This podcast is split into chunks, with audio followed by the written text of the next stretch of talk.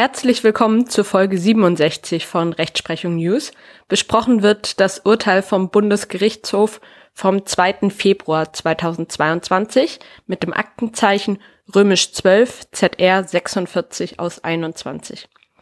Kernaussage des Urteils ist die folgende. Beschädigt ein Tennisspieler den angemieteten Tennisplatz, so kommt eine Haftung auch dann in Betracht, wenn er nicht gegen die Tennisregeln der Internationalen Tennis Federation ITF verstoßen hat. Die Regeln des ITF beziehen sich nämlich nur auf die an einem Wettkampf teilnehmenden Sportler und nicht auf die Parteien eines Mietvertrags über einen Tennisplatz. Was war der Sachverhalt? Die Klägerin verlangt von dem Beklagten nach einem beendeten Mietverhältnis Schadensersatz wegen Beschädigung der Mietsache und entgangenen Gewinn. Die Klägerin betreibt eine Tennishalle. In dieser hatte der Beklagte als Freizeitsportler regelmäßig einen Tennisplatz gemietet. Der gemietete Tennisplatz ist im Abstand von 2,50 Meter von den Außenlinien mit großformatigen Fenstern verglast. Im Verlauf eines Spiels, bei dem Versuch, einen Ball zu retournieren, prallte der Beklagte gegen eine der Glasscheiben, die dadurch zerbrach. Die Klägerin ließ eine neue Fensterscheibe circa drei Wochen nach dem Unfall einsetzen. Hierdurch entstanden Reparaturkosten in Höhe von 2300 Euro. Die Haftpflichtversicherung des Beklagten regulierte davon rund 800 Euro, weil ihrer Auffassung nach für die zerstörte Scheibe ein Abzug neu für alt geboten sei. Die Klägerin behauptet, der Austausch der Glasscheiben habe nicht früher erfolgen können. In der Zwischenzeit sei der Platz nicht vermietbar gewesen, wodurch ihr ein Gewinn in Höhe von 6.300 Euro entgangen sei. Mit der hier vorliegenden Klage nimmt sie den Beklagten auf die restlichen Reparaturkosten, den entgangenen Gewinn und auch vorgerichtliche Anwaltskosten in Anspruch. Das Landgericht hat die Klage abgewiesen. Das Oberlandesgericht hat die Berufung der Klägerin zurückgewiesen und dies damit begründet, der Beklagte habe sich an die internationalen Sportregeln gehalten. Damit scheide ein Verschulden des Beklagten aus. Diese im Rahmen der Haftung nach 823 BGB für Sportverletzungen entwickelten Grundsätze gelten auch im vorliegenden Fall, da die Interessenslage in beiden Fallkonstellationen dieselbe sei, so das OLG. Hiergegen wendete sich die Klägerin mit ihrer Revision. Und die Revision vor dem BGH hatte Erfolg. Die bisherigen Feststellungen des Berufungsgerichts sind nach Ansicht des BGHs nicht ausreichend, einen Schadensersatzanspruch der Klägerin nach den Paragraphen 280 Absatz 1, 241 Absatz 2, 535 BGB zu verneinen. Der Mieter muss die ihm überlassenen Mieträumlichkeiten in einem dem vertragsgemäßen Gebrauch entsprechenden Zustand halten. Insbesondere muss er die Räumlichkeiten aufgrund der aus der Besitzübertragung folgenden Obhutspflicht schonend und pfleglich behandeln sowie alles unterlassen, was zu einer von Paragraph 538 BGB nicht mehr gedeckten Verschlechterung führen könne.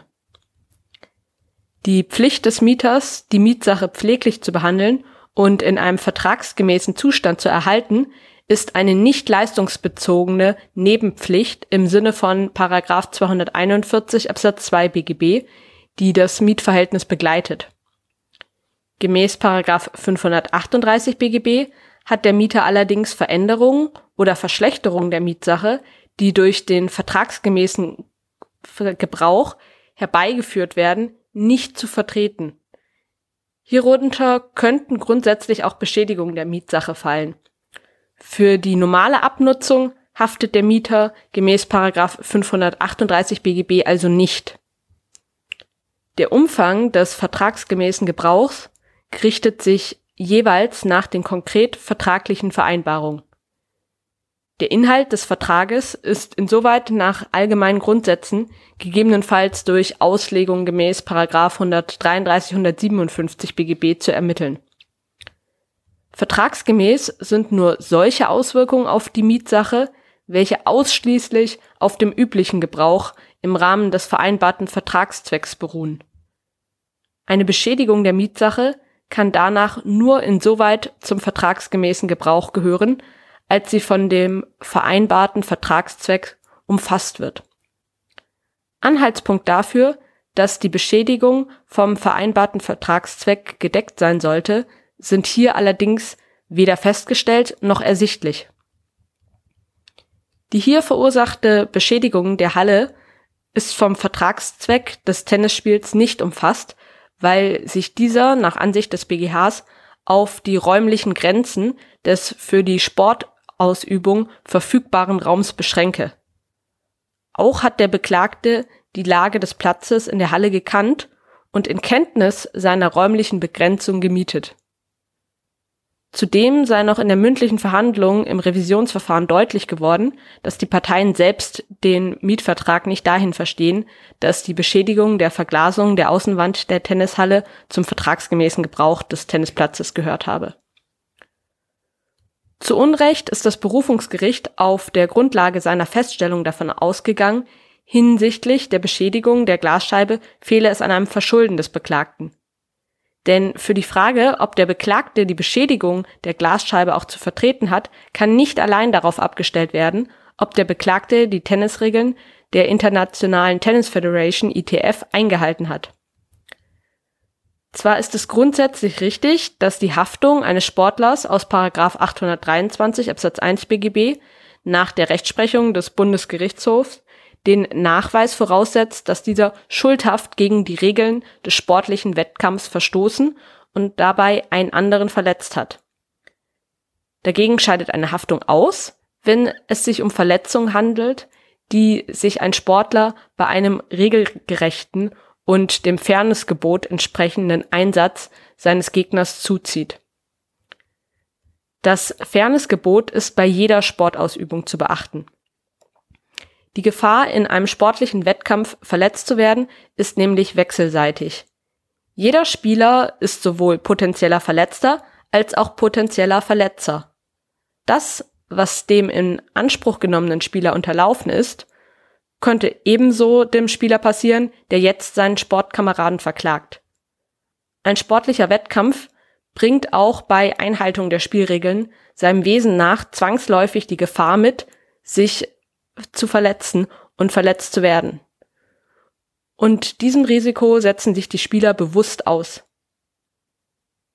Diese von den Spielern unter gleichen Bedingungen und gemeinsam in Kauf genommene Gefahr zwingt zu dem Schluss, dass bei Verletzungen, die trotz Einhaltung der Spielregeln eingetreten sind, der Mitspieler von seiner etwaigen Haftung freigestellt sein soll.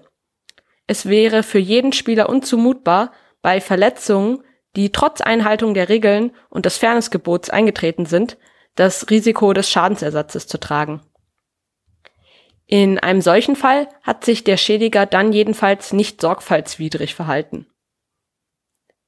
Die Sorgfaltsanforderungen an den Teilnehmer eines Wettkampfs bestimmen sich nach den besonderen Gegebenheiten des Sports, bei dem sich der Unfall ereignet hat. Sie sind an der tatsächlichen Situation und den berechtigten Sicherheitserwartungen der Teilnehmer des Wettkampfs auszurichten und werden durch das beim jeweiligen Wettkampf geltende Regelwerk konkretisiert.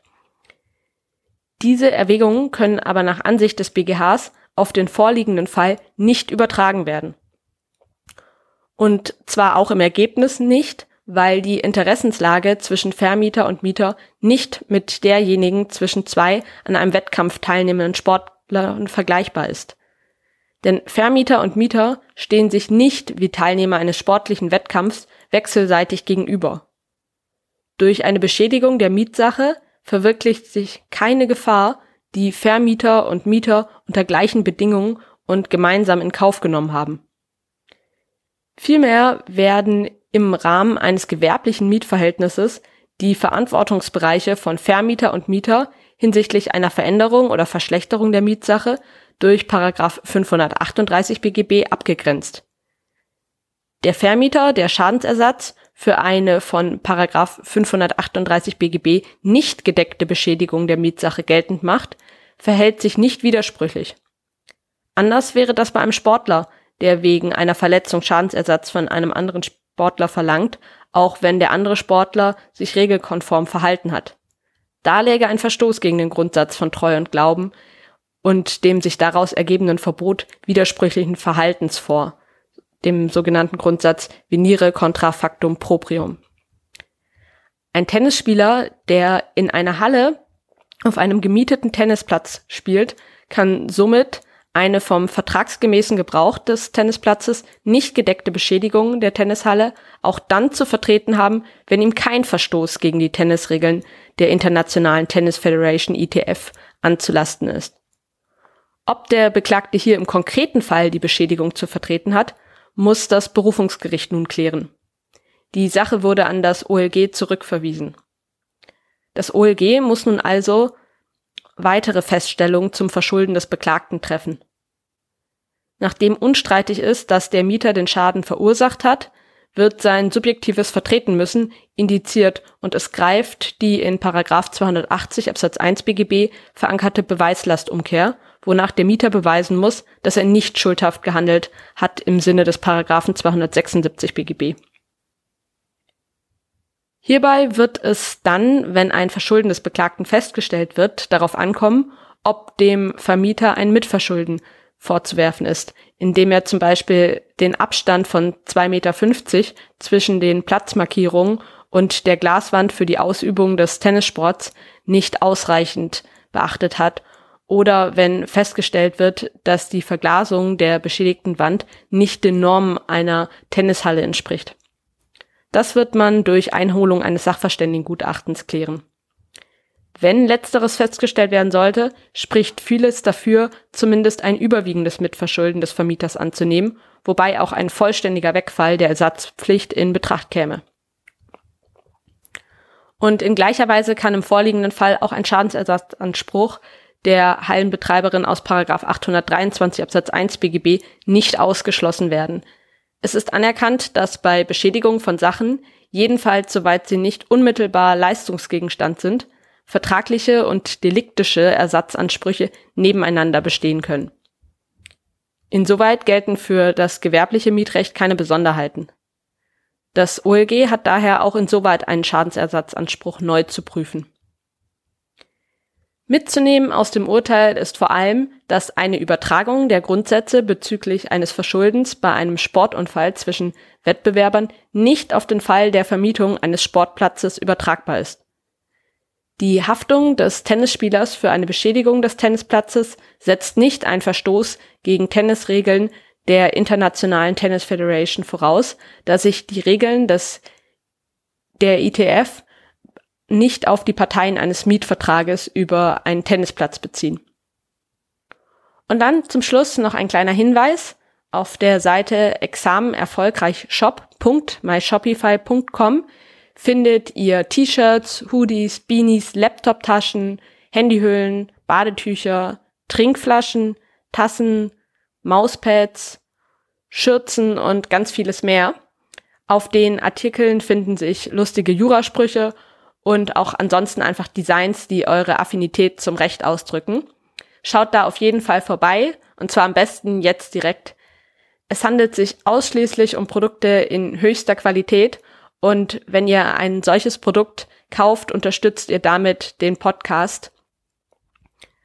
Ein Link findet ihr in der Beschreibung zum Podcast und auch in der Beschreibung zu dieser Folge.